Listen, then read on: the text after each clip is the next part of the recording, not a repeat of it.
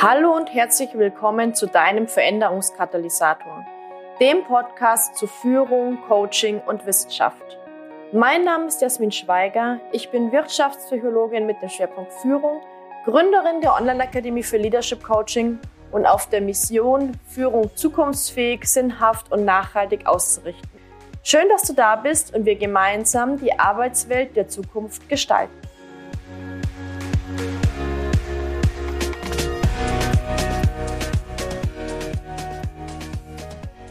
Herzlich willkommen zu einer neuen Podcast-Folge. In dieser Folge wollen wir uns mal das Thema Mitarbeiterengagement genauer anschauen. Und vielleicht kennst du ja die Gallup-Studie. Gallup führt immer wieder regelmäßig in Deutschland, ich glaube, das ist sogar jährlich, Arbeitnehmerbefragungen durch zu verschiedenen Themen. Und 2019 kam bei der Gallup-Studie heraus, dass nur 15 Prozent der Mitarbeiterinnen und Mitarbeiter engagiert, motiviert und identifiziert mit ihrem Unternehmen sind.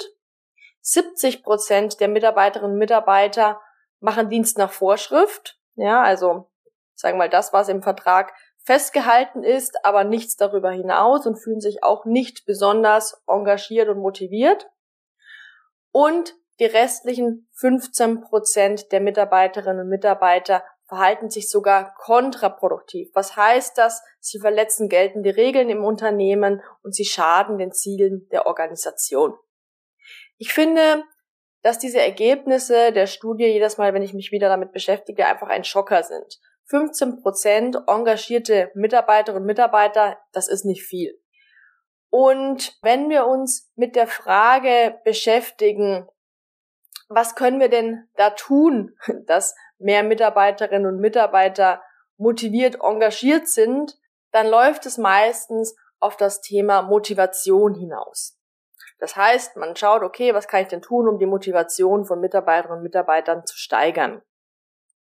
Grundsätzlich ist sowieso so, wenn du dich mit Motivation beschäftigt hast, dass es grundsätzlich schwierig ist, Motivation von außen zu steigern. Ja, also ich meine, intrinsische Motivation ist eigentlich viel, viel wichtiger und intrinsische Motivation kommt ja eher durch Freude an der Tätigkeit selbst.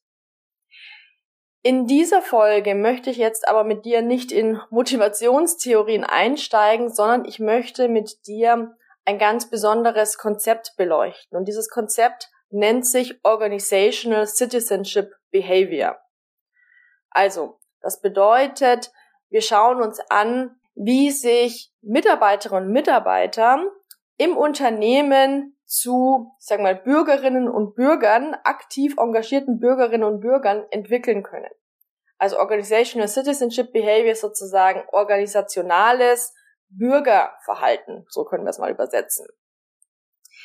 Und ist eine freiwillige Form des Engagements, ja, also das ist nicht irgendwie festgehalten in einem Vertrag, das ist eine freiwillige Form des Engagements, das ist eine Art des Arbeitsverhaltens, die eben eine Extrameile darstellt. Das bedeutet, Mitarbeiterinnen und Mitarbeiter tun mehr, als es eigentlich von ihnen laut Vertrag verlangt wird. Also sie machen nicht Dienst nach Vorschrift, sondern sie gehen darüber hinaus. Und ich finde das super spannend, weil es ja hier wirklich um die Extrameile geht. Und wenn wir uns so das Idealbild einer Organisation vorstellen, dann stellen wir uns ja vor, dass Mitarbeiterinnen und Mitarbeiter motiviert dabei sind, engagiert dabei sind und tatsächlich Leistung über das geforderte Maß hinaus erbringen, ja.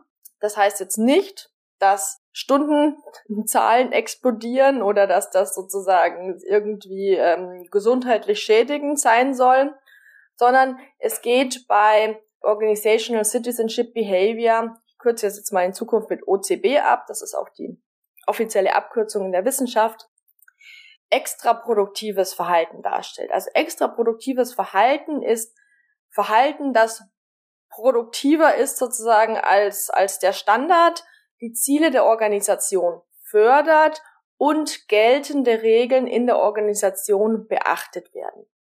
Sozusagen das krasse Gegenteil zu dem kontraproduktiven Verhalten, über das ich vorher gesprochen habe und das natürlich geltende Regeln verletzt und den Zielen der Organisation schadet. Grundsätzlich kann man sagen, extraproduktives Arbeitsverhalten kann sich auf verschiedene Art und Weise äußern. Also es muss nicht immer Organizational Citizenship Behavior sein, das kann auch einfach sowas sein wie, naja, allgemein Hilfsbereitschaft. Das kann auch sowas sein wie allgemein prosoziales Verhalten oder eigenverantwortliches Verhalten. Das kann sowas sein wie persönlich die Initiative zu ergreifen oder freiwilliges Arbeitsengagement zu zeigen. Organizational Citizenship Behavior selbst wird nicht durch das formale Anreizsystem berücksichtigt. Ja, also OCB wird nicht durch Bonuszahlungen berücksichtigt. Also wenn du dich, äh, wenn du gedacht hast, okay, es wäre ja ganz cool, wir schütten einfach Bonuszahlungen aus und kurbeln so das Engagement der Mitarbeiterinnen und Mitarbeiter an, so funktioniert's nicht.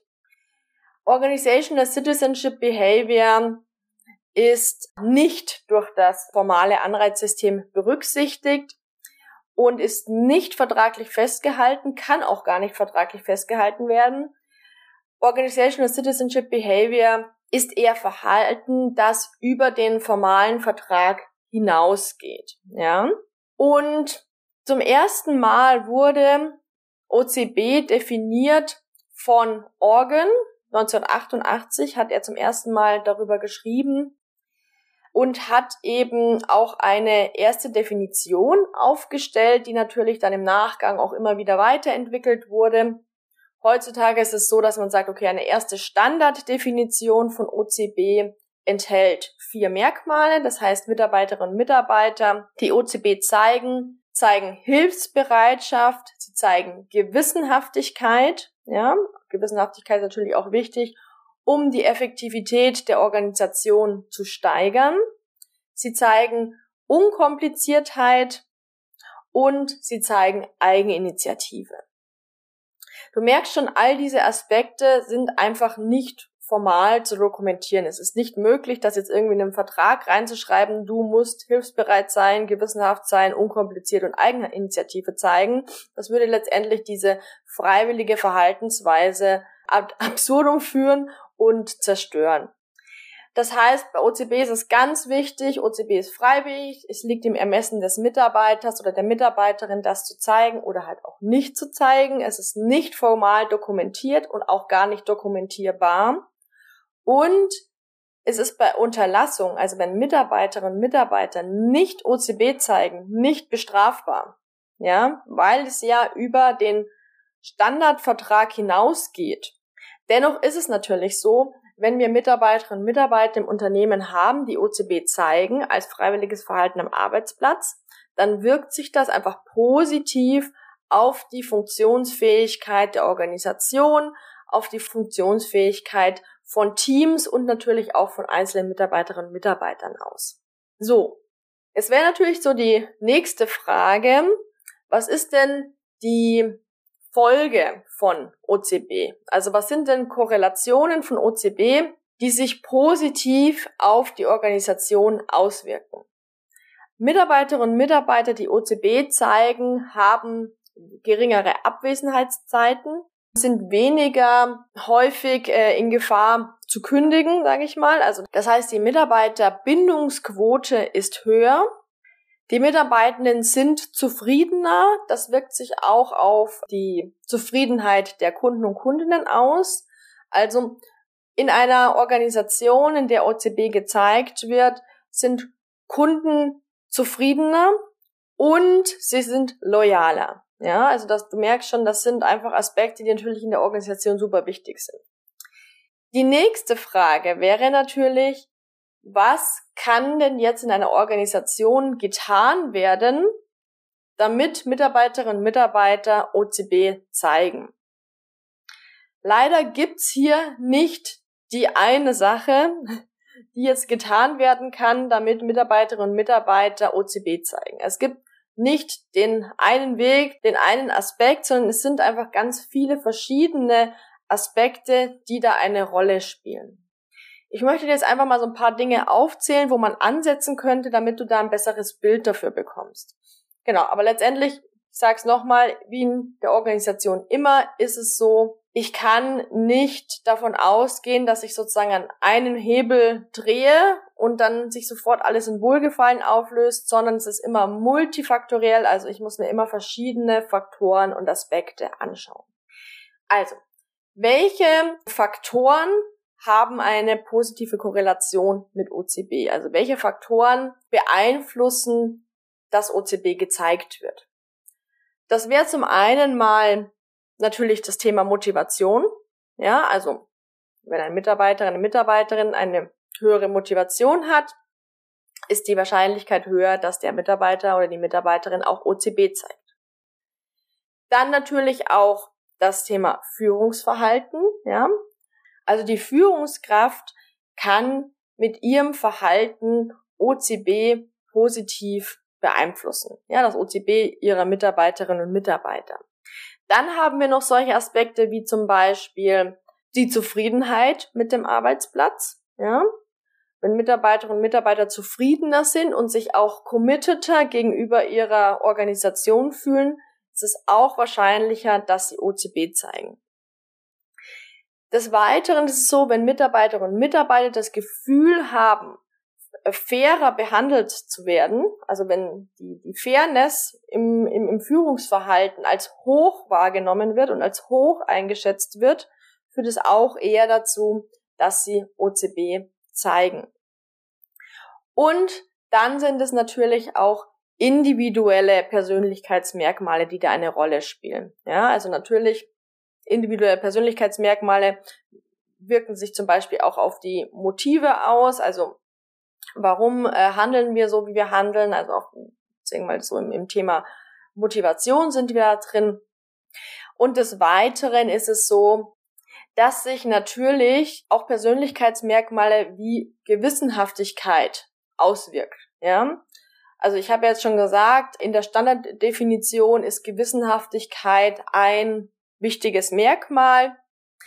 Und wenn jetzt eine Person von sich aus schon gewissenhafter ist, also von ihren Persönlichkeitseigenschaften her, dann ist es natürlich so, dass hier auch die Wahrscheinlichkeit größer ist, dass sie gewissenhaft ist im Rahmen von OCB. Das ist jetzt ein Beispiel. Natürlich gibt es auch noch andere Persönlichkeitsmerkmale, die da eine Rolle spielen. Also ich möchte jetzt nicht die, die Liste hier endlos fortführen. Mir ging es jetzt nur darum, einmal zu zeigen, wie, ja, wie breit wir hier auch Faktoren anschauen müssen, um OCB in der Organisation wahrscheinlicher zu machen.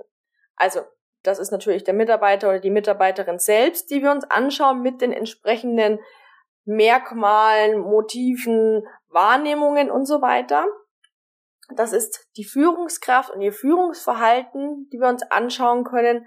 Es sind aber auch, und das habe ich natürlich jetzt noch nicht gesagt, so Aspekte wie Strukturen und Prozesse, die natürlich auch von einer Führungskraft äh, stark beeinflusst werden können und geschaffen werden können, die aber auch eine Rolle spielen. Also das heißt, damit OCB gezeigt wird, müssen einfach verschiedene Aspekte wieder zusammenkommen auf der Ebene der Einzelperson, auf der Ebene des Teams und der Führungskraft als Ganzes und auf der Ebene der gesamten Organisation.